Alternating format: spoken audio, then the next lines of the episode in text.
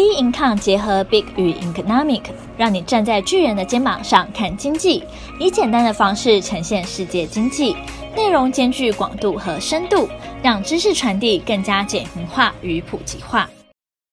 各位听众好，欢迎收听本周全球经济笔记。查尔斯三世正式加冕英王，英国四月失业率四十年来最低，WHO 宣布终结新冠紧急状态。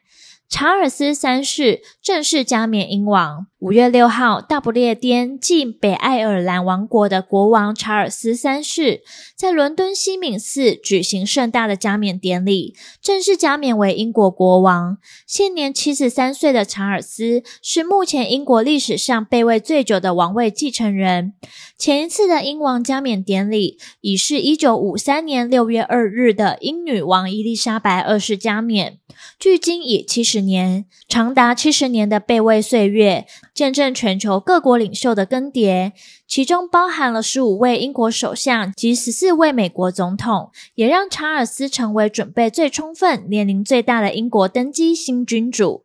加冕典礼共聚集两千多名各国政要、精神领袖和名人前往观礼，展现出英国历久不衰的软实力。受邀到场的嘉宾包括美国第一夫人吉尔拜登、法国总统马克宏。欧盟执委会主席冯德莱恩和中国大陆国家副主席韩正等人。据英国零售研究中心 CRR 的调查估算，此次加冕仪式将为英国带来超过十四亿英镑的经济效益，主要是英国人购买纪念品和派对花费将近十一亿英镑，更预期外国游客会带来近三点二亿英镑的收益，带动各大品牌推出皇家主题系列产品。在食物方面，加冕仪式上选择的菜色，全英国销售量瞬间飙升。整场加冕仪式活动的成本，市场预估也高达一亿英镑以上。除了查理三世出席典礼搭乘的马车、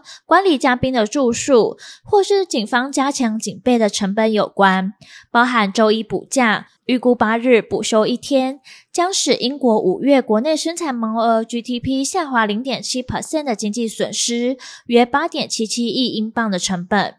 查尔斯三世即位后所统治的英国，较他母亲当时继承的国家更多元。英国已充斥更多文化、更多信仰。查尔斯王子曾是逾四百个组织团体的赞助人或主席。查尔斯三世在即位前，对于艺术、音乐和文化提供赞助，关注莎士比亚的作品风格将不会改变，同时持续关心气候变迁、有机农业等议题。一九七六年，他利用从皇家海军退役后的薪资，成立了慈善机构“王子信托”，至今已协助了近九十万名英国贫困地区的弱势年轻人。即位后，查尔斯三世首要任务是成为承担团结责任的君主，将关爱眼神投向少数族裔和弱势族群。英国虽然迎来回违七十年的君主加冕典礼，但君主制这几年一直被讨论是否延续。回顾近十年的民意调查，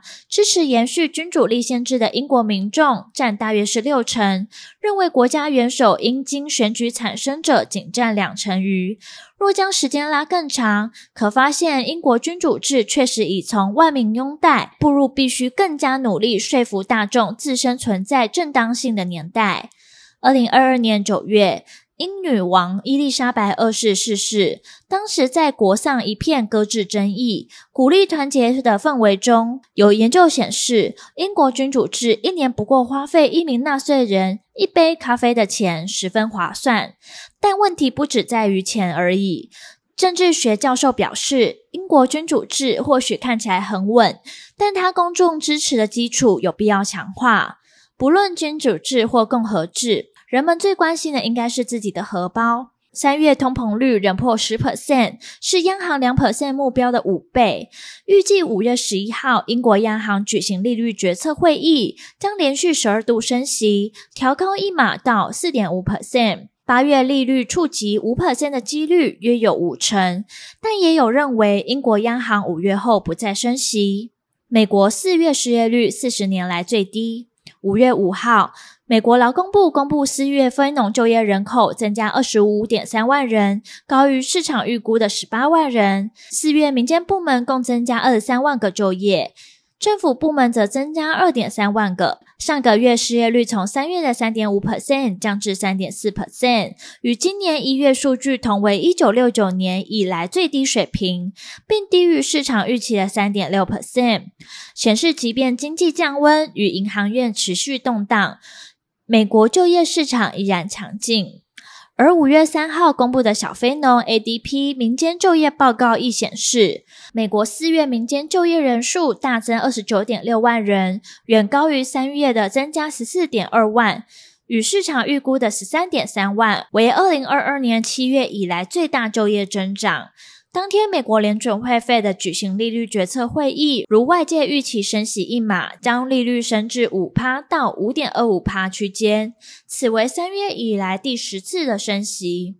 就业成长强劲，消除投资人对经济衰退的疑虑，加上苹果业绩优于预期的股价大涨，以及西太平洋银行等区域银行止跌反弹，美股五月五号跳空开高，道琼工业指数大涨逾四百点，来到三万三千五百三十一点，S M P 五百与纳斯达克均上涨一点二 percent。据 CME 利率期货市场显示。非农数据公布后，投资人认为 Fed 于六月会议按兵不动的几率为九十一点五 percent，升一码的几率仅八点五 percent。美国自由主义智库经济政策研究所 （EPI） 认为，目前看来没有出现经济衰退的迹象。若日后真的出现的话，那就要归咎于联准会的决策。美国经济现在正在软着陆当中，从加薪成长趋势以及通膨慢慢下降就可以看出端倪。但就算现在已经软着陆，通膨事实上还是居高不下。因此，未来经济衰退与否都将牵动二零二四年的总统大选。